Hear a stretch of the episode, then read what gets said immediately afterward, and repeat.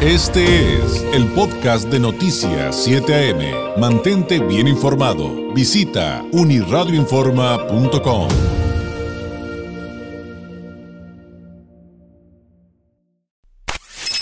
Eh, doctora Schumann, bienvenida a Baja California. Gracias, Eh, David. Creo que tenemos que empezar con el tema de temas que tiene que ver con la violencia de género. Sí, Eh, el, el caso eh, de Ariadna y la detención del fiscal de Morelos eh, debe dejar lecciones, y más en el contexto de que usted también ah, ha vivido la violencia de género, bueno, la violencia política en muchas, en, muchas vertientes.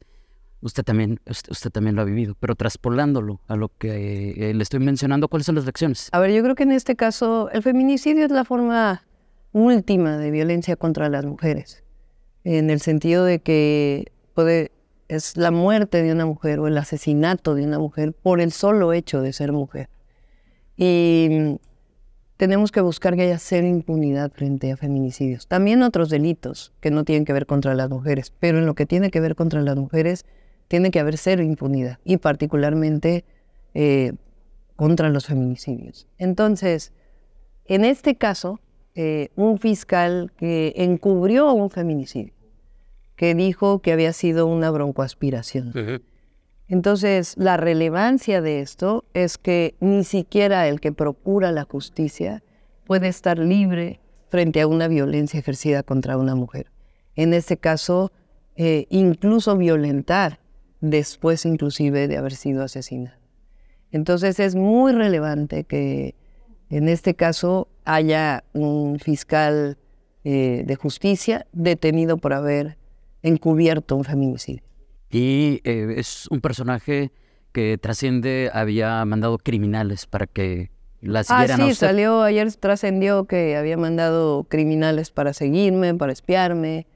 em, pero yo creo que lo importante aquí, más allá de eso, es eh, lo que tiene que ver con la justicia. Porque para nosotros, y creo yo, nuestro movimiento, lo que busca es la justicia en todos los sentidos.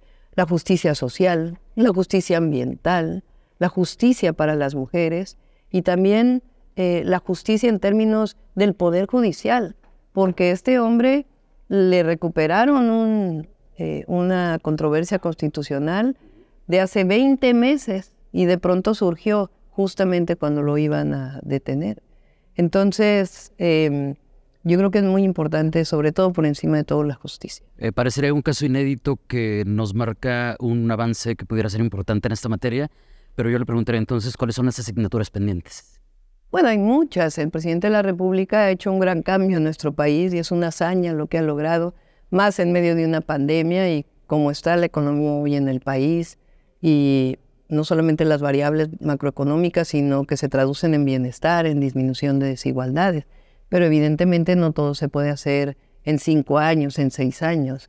Y tenemos que seguir avanzando en lo que yo llamo los grandes derechos. ¿A qué me refiero? El derecho a la educación, tener educación de calidad, gratuita, eh, humanista, eh, científica, desde el preescolar hasta la universidad, y que no haya joven que se quede sin estudios universitarios si así lo desea. El derecho a la salud, el presidente está avanzando en el bienestar y va a tocar consolidar ese modelo que tiene que ver con el derecho a la salud, eh, gratuita también, desde la prevención hasta la atención de la enfermedad más complicada, el acceso a la vivienda, el derecho a la cultura, el derecho al espacio público. Hay una serie de derechos que tiene que garantizar el Estado. Y otra parte, por supuesto, pues es la inversión privada que llega, que genera empleos y que hay que garantizar que esos empleos sean con buenos salarios y al mismo tiempo eh, que generen una vida con bienestar. En el primer tema, eh, ¿qué, piensa de la controversia que hay alrededor de los libros de texto gratuito? Bueno, yo creo que eh, ahora va a venir toda la explicación que planteó el presidente, se va a informar cómo se hicieron los libros de texto. Creo que mucho tiene que ver con una visión de, muy conservadora en donde no se reconocen algunos temas importantes que se deben tratar. Y es importante que se trate, yo ayer ponía el ejemplo, eh, si no queremos hablar de diversidad sexual, hablemos de una familia, de una mujer que tiene, que es madre soltera y que tiene un hijo, una hija. Y entonces, antes cuando nos ponían la fotografía de padre, madre, hijo, hija, eh, como la familia, Entonces, ¿qué pasa con una familia donde solo está la madre con su hijo o con su hija? ¿Que eso no es familia? Pues claro que es familia. Entonces, reconocer la diversidad es muy importante en nuestra sociedad y sobre todo erradicar cualquier forma de discriminación. Y la discriminación se erradica también con conocimiento. En este camino... Y lo peor, ¿eh? Que hablen de quemar libros o Ah, de romper libros, eso, eso es solo del fascismo. Eh, en este camino para eh, convertirse en coordinadora de, de- de la defensa de, de- la transformación, ¿cuál- en esa etapa, antes de llegar a otra, ¿qué retos, qué retos ve?